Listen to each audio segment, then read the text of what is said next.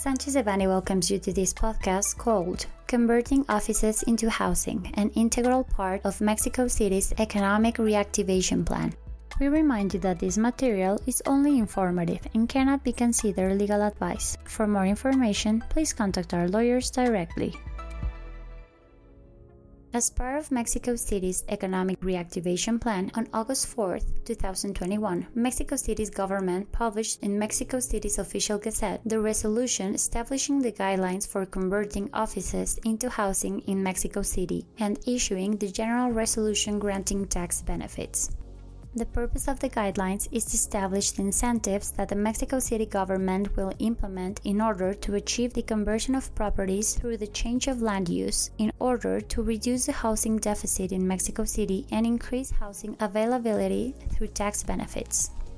Under the guidelines, exclusively those properties located in urban corridors or in residential areas of Azcapotzalco, Benito Juárez, Coyoacán, Cuauhtémoc, Gustavo A. Madero, Iztacalco, Miguel Hidalgo, and Venustiano Carranza, with the following types of zoning may be converted.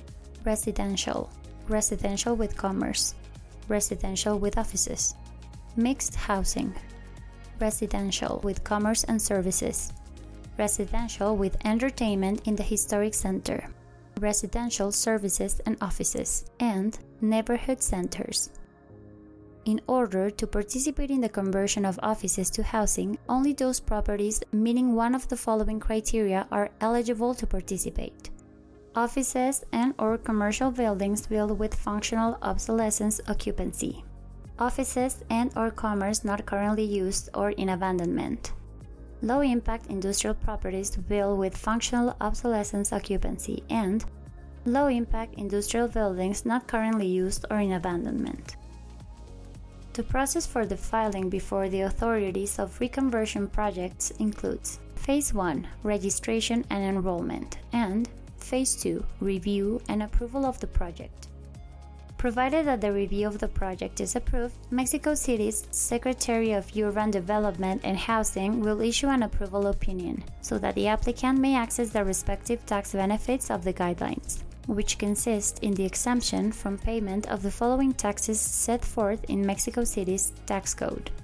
Installation of intakes to supply drinking water or treated wastewater and its connection to the distribution public service networks, as well as by the installation of derivations or branches or sewers for their connection to the networks. Article 181, Sections A, Sections 1 and 2, and B, Sections 1 and 2 study of the request and the technical, administrative, and legal documentation for the processing and obtaining of the authorization and installation of a water intake with a larger inlet diameter than the existing one. Article 182, Section 4 registration, analysis, and study of construction manifestation types V and C, Article 185 issuance of demolition license Article 186 Section 7 issuance of subdivision, relotification or merger licenses Article 188 registration, annotation, or cancellation of an entry made in the Public Registry of Property and Commerce of Mexico City, Article 196.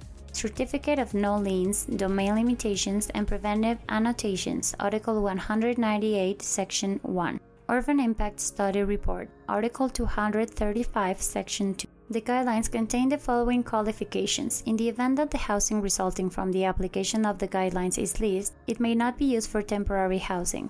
The application of the guidelines does not exempt the applicant from complying with requirements for the registration of a construction manifestation type A, B, or C, among which is the structural project and its calculus memory. Conversion projects may not increase the built square meters, with the exception of those considered to enable spaces with special facilities or, as the case may be, due to the needs of structural adaptation. The guidelines came into effect on August 5, 2021, and shall remain in effect until December 31, 2024. This content was prepared by Diego Gómez Jaro. Rafael Villamar, Guillermo Villaseñor Tadeo, Alfredo Villarreal Hensman, Alonso Sandoval, José Miguel Ortiz Otero, and José Francisco Pámanes Cantú. members of the Real Estate, Infrastructure, and Hospitality Practice and Tax Practice Group. For any questions or comments on this material, please contact us directly or visit our website sanchezdevanny.com.